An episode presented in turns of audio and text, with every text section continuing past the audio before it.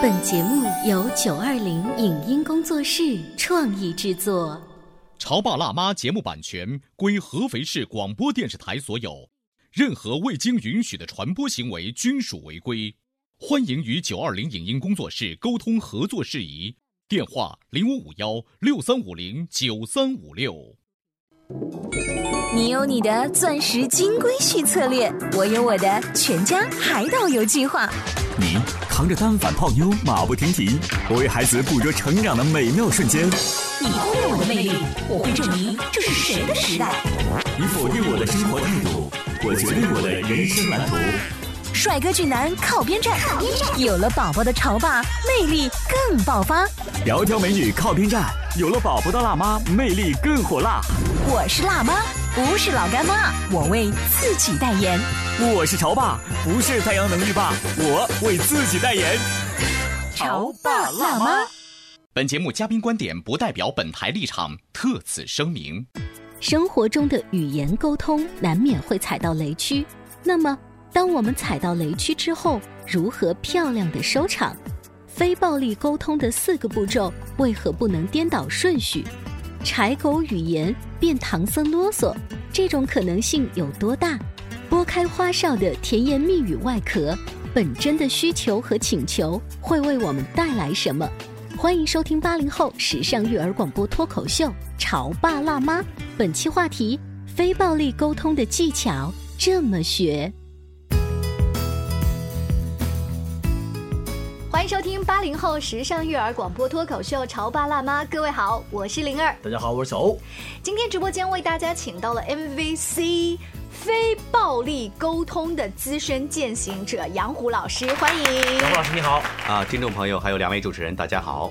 如果说大家习惯呢，在书店里买书或者是网络上买书的话，我们最近提到的这个呃非暴力是有相关的书吗？有啊，有啊，非暴力沟通的书，嗯，总共有好几本呢。那我们应该推荐大家读哪一本？啊，有一个大红本，马歇尔博士写的，我们用的最多的非暴力沟通那个书。因为我们这几期专题的节目刚刚开始，如果你方便看着书听着我们节目的话。应该收获是最大的。那本书，因为做节目我们需要备课，我们自己也看了一下。那本书其实还是不错的，嗯，图文并茂，嗯，而且呢，里面居然用的是彩印。你知道，对于我们这种颜值控来说，有彩印的图去阐释观点的话，我会看得格外的清楚。嗯嗯。我们为什么会觉得非暴力沟通这个话题要当我们潮爸辣妈的一个重点的系列节目来打造呢？是因为啊，一家人过日子。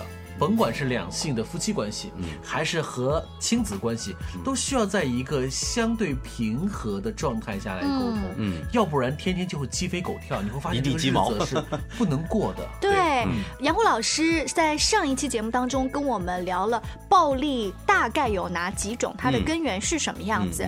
你为什么在上周三的这期节目当中并没有告诉我们？然后呢，我们该怎么做呢？呃，就像我们经常讲的一样。当我们要去解决问题的时候，首先得发现问题是从哪里来的。嗯，因为有的时候我们只是解决问题表面的话，可能这个问题以后还会发生。嗯，这就相当于我们去解决一个孩子不当行为一样。你今天制止他不要做这件事情，不要做那件事情，但是他背后的真正原因没有被解决掉，那很可能再过一段时间，这种行为还会冒出来。嗯，那我们成人也是一样的，我们去跟别人进行暴力沟通，很多时候是无意识的，是自己都不知道到的。所以，我们通过上一次的分享，让各位去了解一下哪些行为都是存在着暴力因素，甚至会引发后面一连串的暴力行为。是的。那所以接下来我们才会根据这些暴力的因素，我们看怎么去解决，或者说我们怎样说才能更好的去避免出现这种暴力。我们要安全走过地雷阵、雷区。呃，雷区你要走过去之后，你不要触碰到那个可能会诱发我们家庭口水仗的这颗地雷，其实是非常重要的。这是个技术活。啊，技术活，技术活，到最后是艺术活就是了。但是，呃，我们一方面是为了避免走的那个东西，但另一方面其实还有个重要的功能，就是因为就像刚才两位主持人所说的，生活当中很难免会踩到这些雷区。那我们还要具备另外一个技能，就是当我们踩到雷区之后，我们怎样才能够收场？哦，收拾烂摊子，很重要。对呀，嗯。那在上一期节目当中，我们知道了暴力的来源大多数是跟自己的原则，或者是对方的原则啊，或者自我的要求要求不太一样而引发的。对，那其实我真正内心想说的是，嗯，很有意思的一件事情就是刚才主持人所说的。有的时候我们真的叫做词不达意呀、嗯嗯，可能我们说出来的是两句话，但我们这个两句话背后蕴含的意思实在是太多太多太多太多了。比如说上一期节目我们举了一个例子，蜈蚣的例子，就是夫妻之间吵架。哎，你那个拖鞋啊，鞋子拖得乱七八糟的。哎，那几件衣服你就不能顺手丢到洗衣机里吗？哎，老婆，我觉得还好啊，你看家里头不挺好的吗？一点都不乱呢。不乱？哎，这叫不乱啊！你看你那鞋子都拿出四五双摆在外面了，你蜈蚣啊，你穿那么多？不就才四五双吗？又不是七八双。好，那这个例子非常简单，很清楚的可以看到，老婆跟老公用了他的标准来要求，说你应该把鞋怎么怎么样，都已经四五双鞋了，对吧？是啊，但我们仔细想一想，这位老婆真正想要说的话是什么呢？我想说，你可不可以把鞋摆整齐 OK 如果不穿的话，就放回鞋柜里。呃，这位老婆真正想表达的是，我很看重整洁，嗯然后呢，我希望你可以配合我一下，然后呢，把穿好的鞋再放回柜子里。但他骂我是蜈蚣哎，哎呀，这好生气啊！问题就是，蜈蚣是什么？蛇蝎之毒啊！讨厌。你看，我们就发现问题来了。啊我们明明是有一份儿想要得到对方帮助的心，嗯，结果我们说这句话之后，不但没有得到对方的帮助，嗯反而还迎来更加强烈的口水战。呃，杨虎老师，我得说一下，我之前不是没有用温柔的话说过，但是说了以后他不听啊。OK，比如说是怎么说的呢？就是你能不能把鞋子放回鞋柜里啊？不穿你就不要放在外面嘛。我也是很温柔过呀。OK，你老公听了吗？跟你说，我没听不要紧啊，你把那个默默的收进去，这个事了了。那什么都变成我做啦。OK，好，所以你会发现呢，当你跟他说你能不能把鞋子放到柜子里呢，老公的感觉是嗯你在要求我做事情，对不对？那我本来就是在要求他做事情啊。啊，是啊，所以这就是问题就来了。当一个人被别人要求的时候，有多少人是非常乐意去服从别人的要求的呢？我又不是你的仆人，对不对？哎，杨虎老师说这件事情，我忽然想起前两天我跟我先生也是一段争吵之后，我看起来用很和缓的语气说你就不能怎么怎么样，你可以怎么怎么样的时候，我老公忽然来了一句。你不要教我怎么做，行不行？对，这种是让人觉得非常抓狂的。哦嗯，其实我我自己有一个体会，就是当咱们这样的女士在开头还没说后面那句话，当你开始在说你是不是可以，你能不能这样的，你一开始的时候，我心里就已经开始不可以。不可以。对我不管你后面说的是什么，只是我出于礼貌，我等你把话讲完而已。哦为什么？因为那一刹那，我感觉你并不是在请求我做什么事情，你并不是在跟我商量。你说的这句话是让我没有说不的余地的。嗯，因为你表达出来的意思就是你必须得做，你不做我就生气，你不做我就不高兴。对，所以呃你们总会变换的方式。那我们家那位其实说起话来的话，嗯还会更加的柔软，但依然对我来说会有跳脚。嗯他会说：“你能不能答应我一件事情 你敢不答？” 应？其实他这一个礼拜可能是有七八头十次会说：“你能不能答应我一件事情？” 而且声手好温柔？就你能不能答应我一件事情？达令，能不能答应我说好的，你说。我一前几次会很心悦诚服的会说，后面我就说跳过这段，直接说干嘛？但是你你设身处地想一想嗯，人家已经很注意方式方法了，对很注意他的话有多么的柔软了，对但即便这样的话。我还是分分钟的感受到是什么呢？嗯，一种要求，对一种命令的口吻。对对，所以我们这里要区分的是，当我们在请求或者当我们是希望别人做一件事情的时候，问问自己，我究竟是在请求他还是在要求他？嗯，这个跟我们表达的语言的内容是没有太大关系的，嗯，跟语气吗？跟你的语气、跟你真实的意图是有很大关系的。嗯，当然我们不能说，呃，你能不能给我倒一杯白开水？嗯嗯，这是一种请求，对不对？嗯，那我们肯定是希望他倒，对啊，对不对？但是问题就在后面了。如果他不做，你能不能接受？能不能依然很开心的去接受？哦，杨虎老师，你是来帮这些男生的吧？我觉得你其实在帮我洗脑，就是洗成脑，就是他就算不把鞋子放好，嗯他就算今天不洗碗，你能不能接受？然后我感觉我要被迫说，那好吧。OK，这就是难受的地方了，对不对？嗯对啊好，所以我们看我们能不能找到一种对方很高兴的。把鞋子给放回去，这是我们要探讨的话题，对不对？嗯对啊那所以这些方式呢，我们通过简单的一言两语的语言表达，可能是难以解决的。嗯，所以我们需要通过更多的去探寻说，当我在要求他把鞋放回去的那一刹那，对方的感受是什么？对方是觉得被尊重了，还是觉得被要求了？嗯这种感觉特别重要。嗯，其实很多时候，当我们觉得被尊重了以后，我们就很乐意去做这件事情。好吧，这样子我给杨红老师一个机会，嗯你今天来当老婆啦。OK，好 你来当老婆，你来就收鞋子、嗯收衣服这事儿，嗯你跟小欧说一说。OK，好，那比如说我们这样讲啊，比如说老公，哎嗯呀，我说没当过老婆，这 个好别扭啊啊！这个老公，我今天有点累了，能不能请你帮个忙？好，你说，呃，我今天有点累了，我想休息一下，嗯。你看能不能帮我把那个衣服给拿一下。好啊，可以啊，？OK，为什么答应呢？因为你说你很累了，嗯。然后你想要休息，嗯，在我看来，你是因为有特殊的原因，嗯，累了，所呃，然后呢，就是你有实际的困难，嗯，你提出了你的请求，这个时候我觉得我应该要帮助你。OK，哎，等一会儿，我感觉好像钻入了一个陷阱。啊，就是你其实是想让我做那件事情，嗯但是你把你自己营造出一个困难户，然后呢，我不得不去帮你。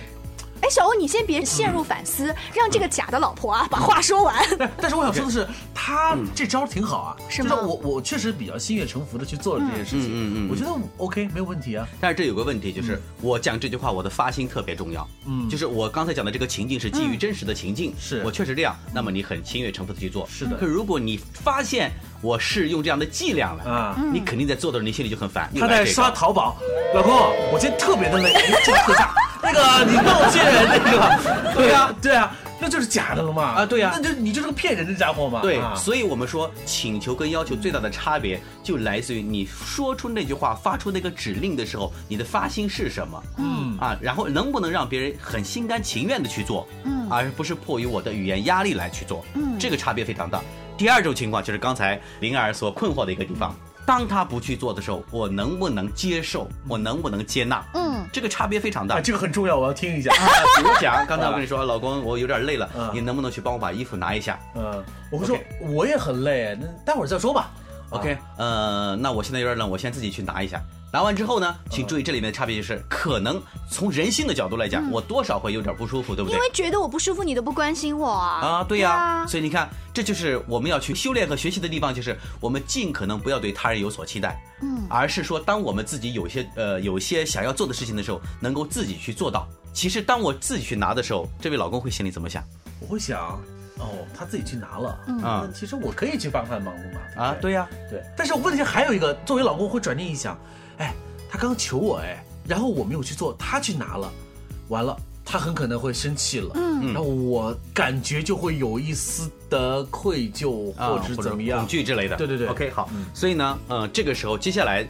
这位女士要做的事情也非常重要，就会向你诚实的表达。嗯比如讲，其实我让你拿衣服呢，是其实就是想让你给我一点关心啦，也没有别的，对吧？嗯所以呢，你看，如果下一次如果你有时间的话，给我一点关心，我会更开心。嗯，我就把这话给说出来。嗯，但是反倒就像刚才小欧说的，如果这话不说，可能彼此心里都会留一些疙瘩。哦，而且他一直在猜忌我到底是生闷气生到了几度，啊什么时候会爆发。对对呀、所以这个就是我们讲非暴力沟通的另外一个点了，就是当我们自己处于某种状态之下的时候，我们需要诚实表达出来。嗯，所以这个就是在非暴力沟通当中去解决生活杂事的时候，会一环扣一环，一环扣一环。全是套路啊！这种诚实表达，我们表达的到底是什么？有可能是我今天的心情很不好，我今天身体很不舒服，还有没有什么更细节的词汇帮助对方来理解你当时的心境呢我们稍微休息一下，广告之后，请杨虎老师接着跟各位聊。潮爸到，辣妈到，准爸到，育儿专家，请。中国内地首档八零后时尚育儿广播脱口秀，陪你一起吐槽养育熊孩子的酸甜苦辣，陪你一起追忆自己曾经的小世界。潮爸辣妈。潮爸辣妈播出时间：FM 九八点八合肥故事广播，周一至周五每天十四点首播，二十一点重播。网络收听请下载荔枝 FM、蜻蜓 FM、阿基米德、喜马拉雅、中国广播以及苹果 Podcasts，搜索“潮爸辣妈”订阅收听。微信公众号请搜索“潮爸辣妈俱乐部”，参与节目互动哦。您正在收听到的是故事广播《潮爸辣妈》。本节目嘉宾观点不代表本台立场，特此声明。生活中的语言沟通难免会踩到雷区。那么，当我们踩到雷区之后，如何漂亮的收场？非暴力沟通的四个步骤为何不能颠倒顺序？柴狗语言变唐僧啰嗦，这种可能性有多大？拨开花哨的甜言蜜语外壳，本真的需求和请求会为我们带来什么？欢迎收听八零后时尚育儿广播脱口秀《潮爸辣妈》，本期话题：非暴力沟通的技巧这么学。回来！今天潮爸辣妈的直播间充斥着美好的语言，因为我们想变成长颈鹿，而不要变成柴狗。我们提倡的是非暴力沟通的语言，而不要随嘴说出那些“你又怎么样，你再怎么样”就哒哒哒哒哒。呃，节目进行到这里，我们非暴力沟通也录制了好几期，嗯，相信听众啊都会对这个概念有了一个大体的一个了解，嗯，但是我想。也会引发另外一部分人的一种思考，嗯，他们会这么说。那当然，我肯定不希望我们家天天是那种鸡飞狗跳、柴狗的语言哈。可是我也不想让我们家变成是一个唐僧的天下，就是他会这么说。我其实很希望我们家里头是举手投足之间是充满了默契，嗯，不要那么多，嗯。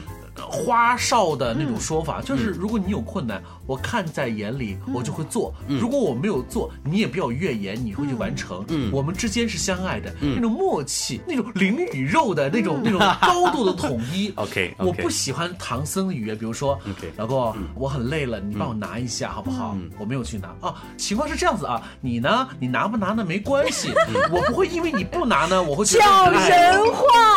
就很多人觉得啊，难道我们家？他除了要避免变成柴狗，难道就会变成一个唐僧的天会不会这样子？OK，好，现实状况是我们生活在中途大唐，而不是极乐世界，对吧？所以在现实生活当中就会有各种各样的纷争。嗯，所以我们这里提倡的非暴力沟通，我这么长时间的这种践行，我的体会是要做到刚才小欧讲的这种情况是不可能的。嗯，除非我们一家人都成了唐僧，都去了极乐世界，都唐僧那种状态。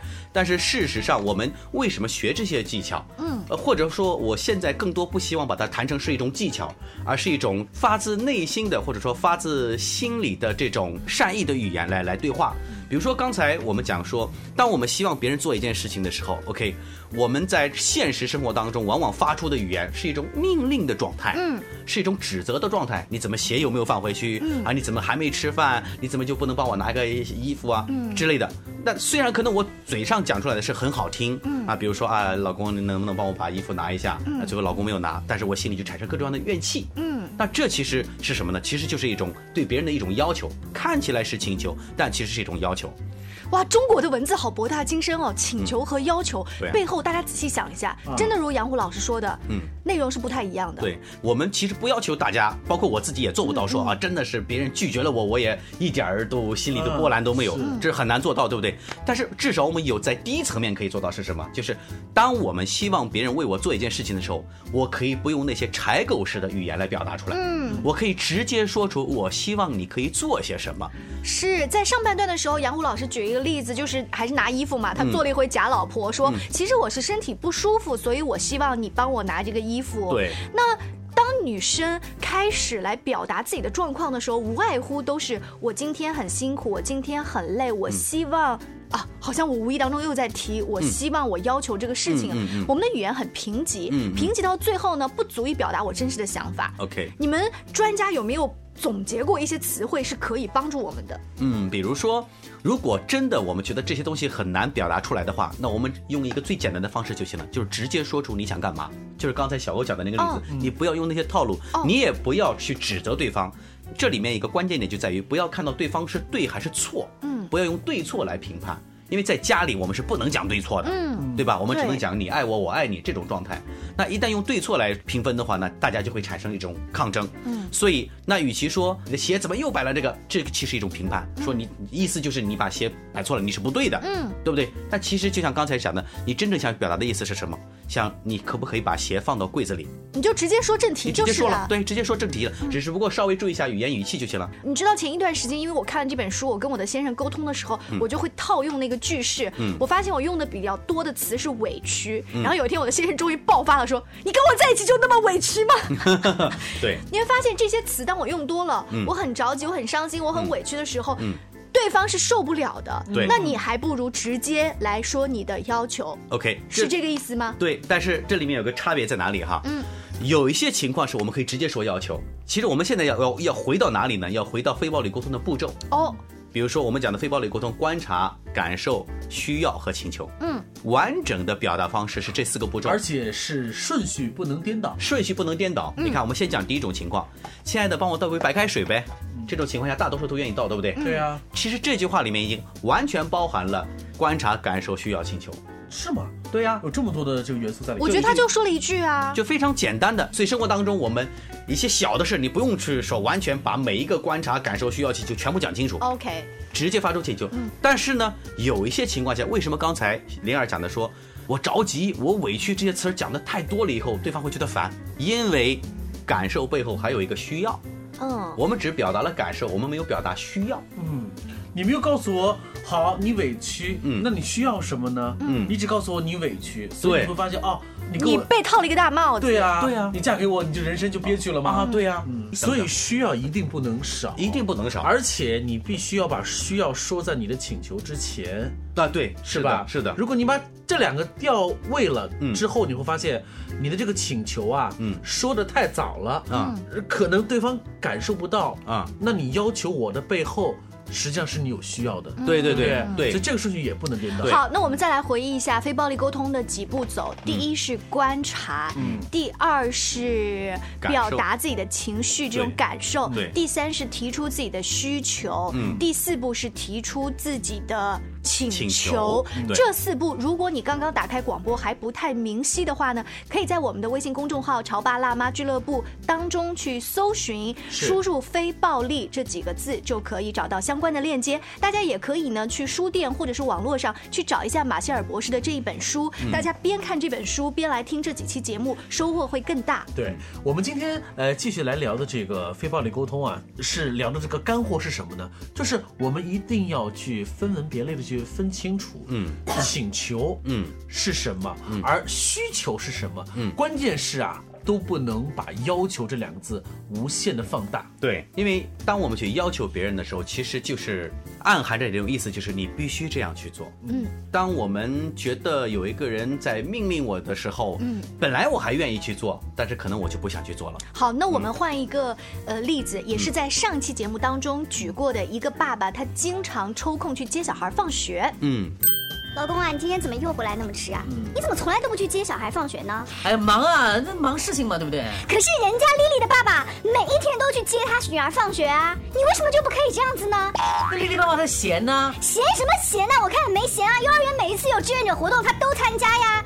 啊，就算你不接他放学，学校里有活动你也要去参加吧？为什么搞得我就像一个假性单亲妈妈一样啊？哎，这个例子呢，我们从两个角度来看。第一个就是这位女士，就像我们上一期节目谈到，她是在用别人的标准来要求自己的家庭，但对吧？其实她也做了观察，她把她观察的情况告诉给你了。观察是没有错了，是吧？但是这个观察是观察外界的观察，嗯，她没有观察这个老公做了什么哦老公在加班，没有回来。他在忙啊，啊？对呀，啊，这是一种观察。OK，好，这个就可以了。那我们再看感受是什么呢？嗯，感受是什么？感受是从妈妈的感受是觉得那个帅爸爸好帅呀、然后 这是个想法。就觉得自己的孩子没有爸爸每天这样的接送的，嗯，感觉不完美。所以这种感受其实是来自于别人做了什么，然后让我的感受不好，嗯，对不对？嗯，对，有一点比较在里面。对觉得别人家的爸爸这样照顾孩子，那别人家的孩子自然会优秀。那我们家的好像缺了一份。对，好，然后我们的需要是什么呢？我们的需要就是，我希望老公，呃，可他能够去以接送，对抽空去，啊至少跟老师认识认识吧。OK，问题来了，嗯，我们的需要是靠老公来满足的。哎，不是吗？我提出就是让他偶尔去接接呀。OK，那请问在生活当中，除了接孩子这样的事情，如果我们的需要总是依赖外人来满足的话，你觉得这种可能性有多大呢？不大可能，对吧？因为他在刚才那个案例当中说出了一句话，嗯。他说因为你的长期缺席，嗯。接送孩子，嗯。你让我变成了假性的单亲妈妈，OK，好，所以他觉得这件事情很重大，嗯，他，所以他背后真正的需要是什么？不想让别人看得出他是一个假假性单亲妈妈，我是一个有丈夫的、有男人的。所以他的需要是不是幸福感对啊，是啊，啊？他的需要是不是家庭和谐、家庭完整？嗯，对不对？OK，好，你看啊，我们这两种完全不同的表达方式。嗯，一种是我不希望你天天出差，我不希望你把我变成一个单亲妈妈。嗯所以老公的感受是什么？被指责、被批评。嗯现在我换一种说法，我希望我们家庭更幸福一些，希望我们家庭更和谐，希望我们家庭更完整一些。嗯，老公的感受是什么？会不会平和很多？老公采访你呢，我说对啊，我现在每天加班赚大钱，也是为了我们的幸福啊。就我们的需求一样了。对啊，我们需求是一样的。嗯，所以接下来我们发出请求。嗯，这个请求是什么呢？就是说，你是否可以减少一些加班的工作，然后呢，稍微多一些时间来陪伴我们？对啊，嗯，其实老公很期待着有一个坡下。对，我真的，我现在在在进入角色的时候，我很期待老婆能说出这句话。老公，你刚刚说的很很感动。老公，其实我想说实话，钱多不多没关系的。嗯嗯我们更需要的是一个出双入对入对的感觉。啊，呃，少一点钱，其实能够换来更多的在一起的感觉，也很好嘛。哎，对，如果我突然发现我的老婆能够说出这样子的话，嗯，那我心里就舒坦很多舒坦很多了。那即使很忙，你也会想尽办法挤出一点时间。可是为什么我的老婆没有说这样的话呢？为什么隔壁家老婆就说？又来了，又来了，又来了。对，所以这个过程当中，对我们来说，我们为什么说非暴力沟通不是说通过两期节目，通过掌握这四个步骤就能做到的？嗯，而是真的我们心里是心怀善意和爱意来对待对方，嗯，而不是要求，不是指责，不是批评。总而言之，就是得花点时间去处理这种看似鸡毛的事情。对，那我觉得其实生活可不就这样吗？就一地鸡毛。关键是，如果我们能够把每一个看似红毛的事情当做一个重要的问题来去探讨的话，我觉得生活的本质我们就已经达到了，就是我们尊重彼此，我们尊重生活的每一个细节。我们女人是愿意把这种鸡毛蒜皮的事情拿出来说呀，嗯我是怕你们觉得就是男人心怀天下，然后这种摆鞋子的事情不屑于跟我们讨论呢。哎，刚才其实小欧讲了一个非常重要的观点。嗯，我们在探讨这个话题的过程当中，鞋子是摆几双，是什么换换花样，这个过程当中，解决问题本身不是根本目的。哦，在解决问题的过程当中，双方是否感受到彼此的尊重和爱意才是最关键的。嗯，是的。